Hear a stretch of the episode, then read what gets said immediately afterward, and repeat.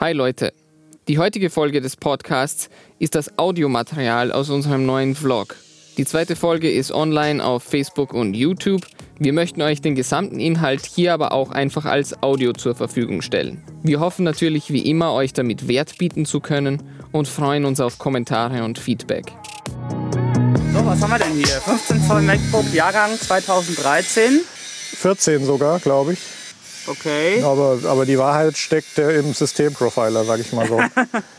Tau 1000 Euro auf, auf Ebay. Es gibt ein. Was ist das für ein Krach da hinten, ey? Achso, okay. Ja, komm mal rein, machen wir mal die Tür zu.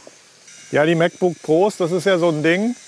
Äh, wer mich ein bisschen äh, verfolgt, der weiß, dass ich nicht so happy bin mit dem 2016er Retina äh, wo die Tastatur nicht mehr funktioniert. Deswegen nur mit externer Tastatur.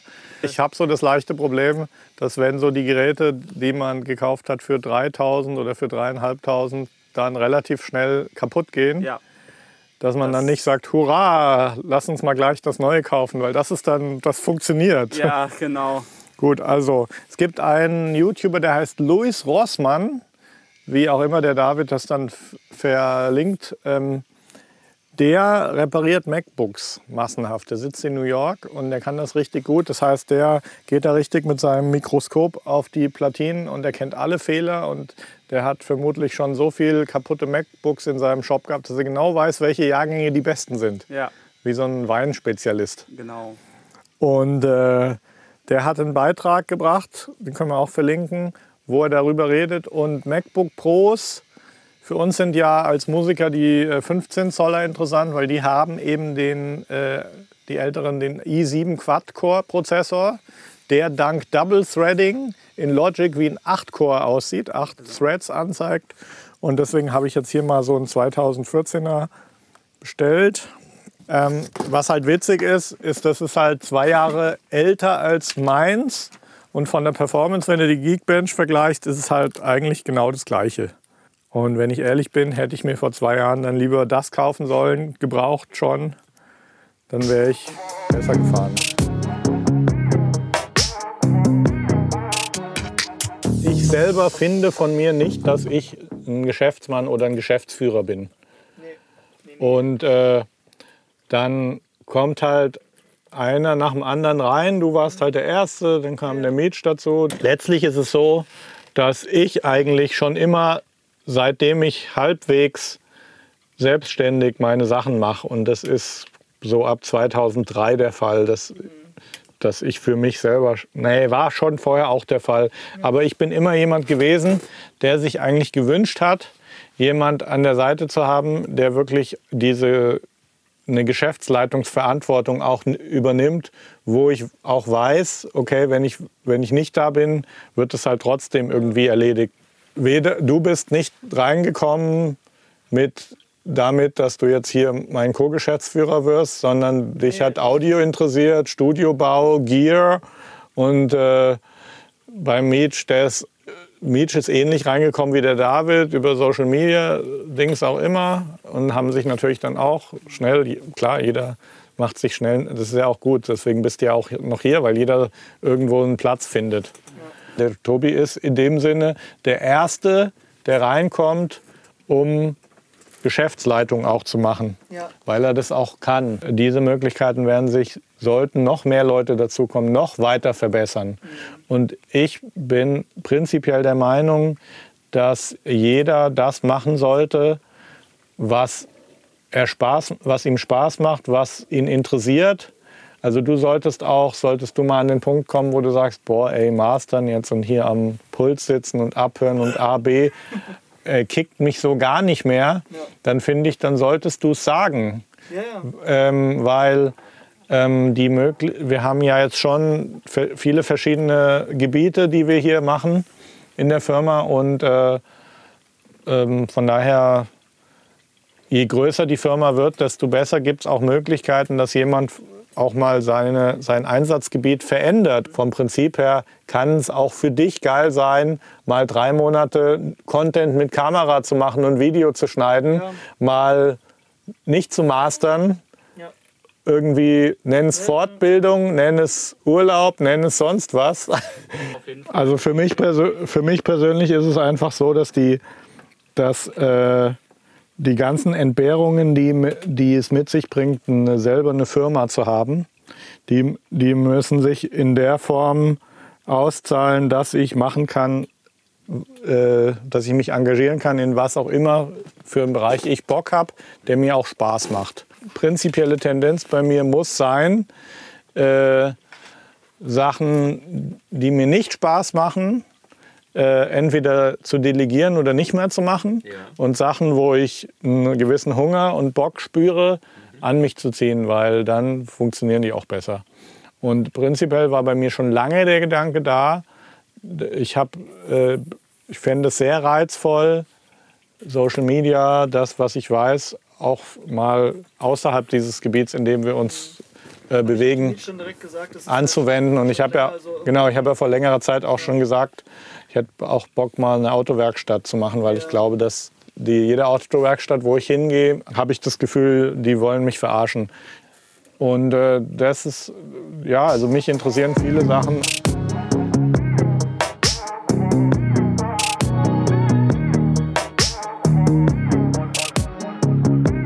Der Klassiker ist ja, und äh, da redet ja Gary Vee auch viel drüber, dass halt eine, also ich sag's mal so ganz simpel, ein, ein Arschloch, was die Teamatmosphäre versaut, kann halt eine ganze Firma runterziehen. Und das Interessante ist aber oft, dass eben manchmal eben dieses Arschloch, was die Atmosphäre versaut, halt finanziell mega Geld reinbringt für die Firma und vielleicht ein Top-Typ ist, keine ja. Ahnung. Ich kann es mir sehr gut bei Werbeagentur vorstellen, dass halt einer der ist halt, keine Ahnung, ist der mega Mathematik Facebook Ad Typ oder ist der mega Texter oder so. Aber er wird halt von allen gehasst, macht die Themas äh, kaputt. Und dann ist es halt für einen Unternehmer oft schwierig, wenn er, diesen, wenn er sich das nicht mal klar gemacht hat, welche Folgen das hat, sondern nur die Primäreffekte ja, nur misst. Dann äh, die Wahrheit ist halt, dass jemand, der wirklich hier wenn jetzt hier jemand reinkommen würde, was weiß ich, wie ein Praktikant wie David und ich würde sehen, der hat, der zeigt offensichtlichen Disrespekt gegenüber Leuten aus dem Team, mobbt, spricht hinter. Ich will da mal was melden.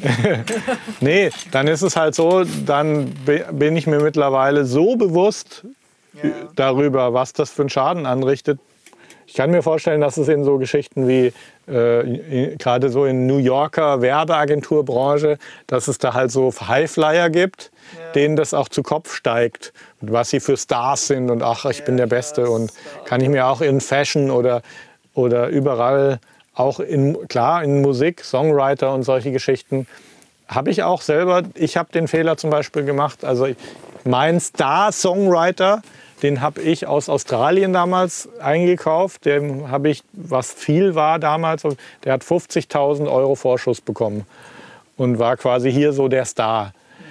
Der hat schöne Songs geschrieben. Der hat auch gut performt. Den konnte man auf Camps schicken. Der kam mit guten Songs zurück. Wir hatten gute Placements.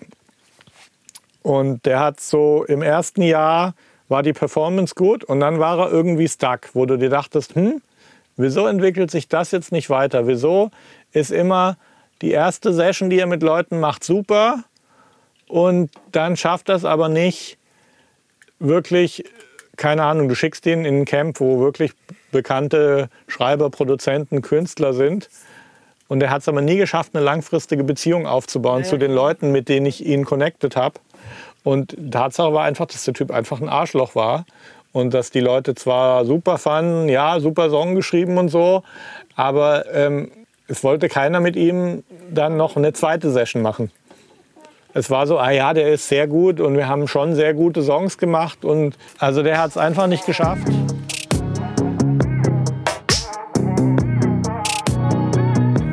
Was machst du? Ja, Alles neu oder wie? Ja. Bei dir alles gut? Alles gut, nur dass ich hier wohl nichts zu essen krieg. Ah. Am nächste Woche. Ja, wir. Jo, bis dann. Ja, danke euch. Tschüss.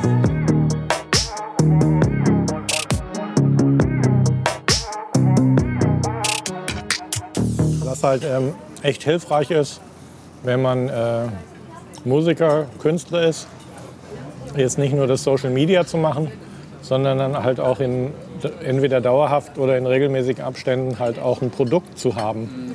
Weil das ist halt dann das Erstaunliche, dass die Leute so hungrig sind nach Informationen und Guidelines und Orientierung.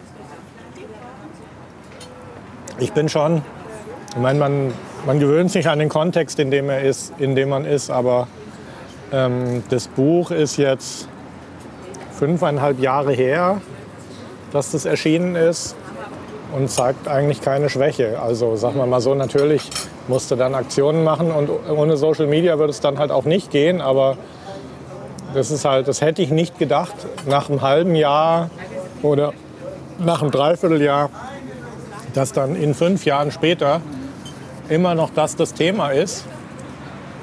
Es war aber auf jeden Fall gut, irgendwie da dran zu bleiben und wir haben ja jetzt eine, eine Struktur drumherum gebaut. Also so richtig rewarding ist Social Media und da machen viele Künstler halt das Fehler, den Fehler. Äh, rewarding ist es halt nur, wenn du irgendwie auch ein Produkt und ein Angebot hast. Weil so rein als Spotify-Künstler ist es halt schon schwierig. Also äh, die Rechtfertigung, Paid Ads zu machen, äh, um dann ein Produkt zu verkaufen, das ist halt, das kann sich rechnen und selbst wenn sich nicht wenn, selbst wenn es nur profitabel ist, aber nicht mega profitabel, dann hast du als Nebeneffekt immer das Branding, was du dadurch erzeugst und die Follower. Aber prinzipiell wird es dir halt re refinanziert. Wir haben ja erst zwei Jahre, nachdem das Buch erschienen ist, angefangen, überhaupt Video zu machen auf Social Media. Und äh, das war die interessanteste Erkenntnis, dass, wie wir dann unser Studiofrühstück angefangen haben, Live-Videobeiträge und so, ähm, was das dann wieder für ein Leben in diese Sales reingebracht hat. Ich will ja eigentlich gar nichts verkaufen, aber von irgendwas muss man ja halt leben. Und eine gewisse Unabhängigkeit kriegt man halt dann schon auch irgendwie dadurch. Unabhängig für mich halt gegenüber von, wenn ich zehn Jahre zurückkomme, gucke, völlige Unabhängigkeit halt von der Plattenindustrie und von irgendwelchen A&Rs. Das ist auf jeden Fall gut. Aber klar, so die großen Plattenfirmen, die können natürlich manchmal schon gut sein, für, um namhafte Projekte zu mischen und zu produzieren oder so. Aber äh, der, der Preis, den man zahlt, der ist es nicht wert eigentlich. Weil auch einfach zu wenig hängen bleibt. Die Unabhängigkeit, die man dafür aufgeben muss? Ja. Das Produkt ist halt auch relativ unattraktiv, wenn du nicht der Künstler bist und Live-Auftritte machen kannst. Das Produkt Musik ist finanziell halt echt unattraktiv für die Leute hinten, für die Macher, die jetzt nicht die Rechte besitzen, aber weil es will ja keiner zahlen. Es ist nicht nur in Wien so, dass keiner für einen Musiker was zahlen will. Aber eingangs, es war nie dein Plan, das zu bauen. Es kam halt. Naja, ich hatte, ich hatte ja diesen Musikverlag, wo ich zu einem Zeitpunkt mal 15 Autoren unter Vertrag hatte, exklusiv und wahnsinnig viele Leute um mich herum. Du musst dir so vorstellen, wir waren in dem gleichen Haus wie jetzt. Ähm, mein Studio war oben und die Räume da, wo die Toilette ist, die zwei, die hatte jetzt jemand anderes, die waren auch Studios. Wir hatten in jedem Raum ein Studio und hatten eigentlich dauerhaft Gäste da, die mit meinen Autoren und meine Autoren waren natürlich ein Portfolio aus da war ein schwarzer Beatmaker dabei, da war alles dabei. Es war querbeet, da war eine Sängerin dabei, die hat wie Rihanna gesungen und geschrieben. Da war ein Australier, es war so ein bunter Mix. Und äh, dann kamen immer externe Gäste, auch manchmal Künstler und mit denen haben wir halt nonstop da geschrieben.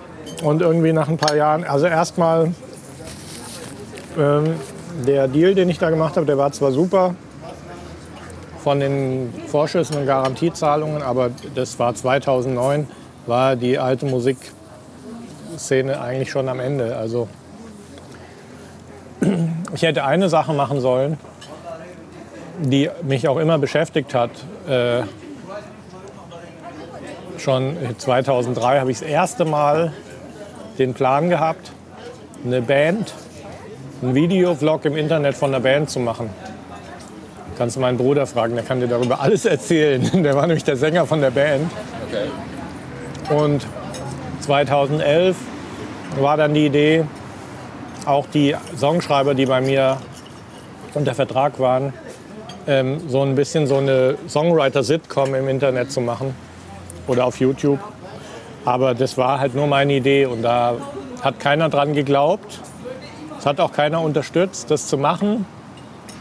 Das war vielleicht so, oh ja, das könnte witzig sein oder so. Aber und schon gar keiner kam auf die Idee, dass hätte man das gemacht, und ich rede jetzt gar nicht von 2003, weil 2003 war vor YouTube, aber 2011 wäre diese Songwriter-Sitcom-Clique, die wären so durch die Decke gegangen, wenn wir es da war damals YouTube gemacht hätten. so Ja, dass es eine gewisse Reichweite gehabt hat. Da waren dann irgendwann die Verträge alle ausgelaufen und ich hatte irgendwie keinen Bock, weil ich war auch zu großen Teilen der Hausmeister, der die leeren Pizzakartons in den Müll geschmissen hat, weil ich irgendwie der Einzige war, der ein Interesse daran hat, dass der Laden halbwegs sauber aussah und so. Es hat überhaupt keinen Spaß gemacht und die Konsequenz daraus war eigentlich zu sagen, hey, weißt du was, ich habe hier ein SSL, das schließe ich jetzt mal an, das war nicht die ganze Zeit noch nicht angeschlossen, das schließe ich jetzt mal an und dann mixe ich einfach für Leute. Und da war ich alleine, einfach ganz alleine. Dann geht das. Ich, hatte, also ich kannte genügend Leute, die mir Mixing-Projekte gegeben haben. Das war jetzt kein Thema. Und das war eigentlich so, ach weißt du was, ich kann jetzt bis ich 70, 75, 80 bin, sitze ich hier am SSL und mixe. Und dann hat sich irgendwann das Buch ergeben. Ja, das war eigentlich relativ schnell klar. Also nachdem ich so den dritten Blogartikel auf Facebook gemacht hatte, ich hatte, ich hatte dann auf meiner Webseite, das war schon die gleiche Webadresse wie jetzt, hatte ich relativ versteckt. Da musstest du zwei, drei Sachen klicken. Du musst, musstest auch einen Blogartikel ganz unten, nur wenn du den Artikel gelesen hast, stand ganz unten, ja, you can pre-order the book. Und dann kamst du auf eine Seite und dann war ein PayPal Direct Link. Und nach dem dritten Blogartikel fing es so an. Ich müsste noch mal schauen ins Archiv. Das fing so an mit drei am Tag, dann fünf, dann sieben und dann war es schon so, das war ja extra Geld. So, ich habe gemixt und dann kam noch dieses extra Geld. Und dann habe ich gesagt, so, ach weißt du was, jetzt tust du mal das Geld, was du bisher verdient hast, tust du jetzt mal ein Facebook-Ad für das Ding. Und dann hatte ich, ich muss noch mal nachgucken, dann waren es plötzlich 38 am Tag. Das war dann so ein Moment, wo ich gesagt habe, okay, also sorry, äh, eigentlich habe ich schon jetzt keine Lust mehr, für zu wenig Geld irgendwie schlechte Musik zu mixen, auf die ich keinen Bock habe. Dann wurde es immer heftiger. In den, äh, in, also so in den, in den Release-Wochen von dem Buch habe ich dann äh, ich 15.000 Euro die Woche oder so umgesetzt. Und dann wurde es mir auch schon wieder zu viel irgendwie. Und zu dem Zeitpunkt habe ich, der Nick hat sich ja nie bei mir beworben, sondern der Nick ist ein Zufallsprodukt gewesen. Es gab einen TV-Produzenten in Köln, den ich kannte aus dieser Major-Label-Zeit und der hat irgendwie gesagt, ah, mein Kumpel, der, sein Sohn, der singt in einer Rockband und schau dir die doch mal an und dann bin ich irgendwo nach Köln in die Nähe und der, der Drummer von Nick seiner Band war der Drummer von Helge Schneider und relativ, bek Helge Schneider? Ja, ja. relativ bekannter Drummer, den ich auch vom Namen her kannte. Und ich habe gesehen, so die Band, die fühlen sich so richtig geil. Wow, sie sind Rockstars, wir haben es drauf. Und jetzt kommen schon Produzenten und schauen uns an und so. Also die fanden sich alle furchtbar toll, waren auch, waren auch nett, war auch, die fanden sich furchtbar toll alle. Und da war halt ein Typ, der hat die ganze Arbeit gemacht. Der saß am Logic, habe ich gesehen, wie der, hat wild geschnitten am Logic, habe ich gesehen, okay, Okay, der eine Typ, der macht die ganze Arbeit, die anderen fühlen sich wie Rockstars. Und der eine Typ, der die ganze Arbeit gemacht hat, das war der Nick. Und dann hatte ich mich mit ihm so ein bisschen unterhalten, wie ich dort war. Und dann habe ich gemeint, ja, ach, wenn du mal Bock hast, komm noch mal bei mir im Studio vorbei und wie auch immer. Und da war er schon sehr interessiert. Dann hat er sich irgendwie das Buch gekauft, war aber ein passiver Mensch. Also er war niemand, der jetzt zu mir gekommen wäre und irgendwelche Ideen gehabt hätte und so.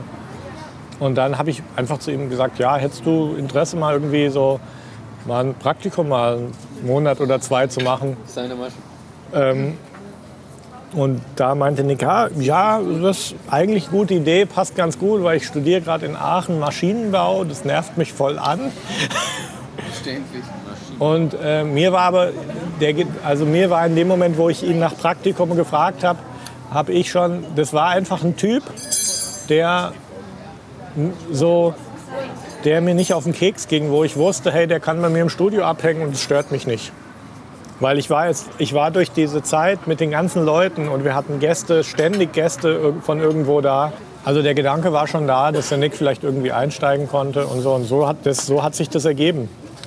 Weil es gab viel zu tun. Ich musste ja plötzlich äh, eine Website aufbauen, wo man downloaden konnte. Und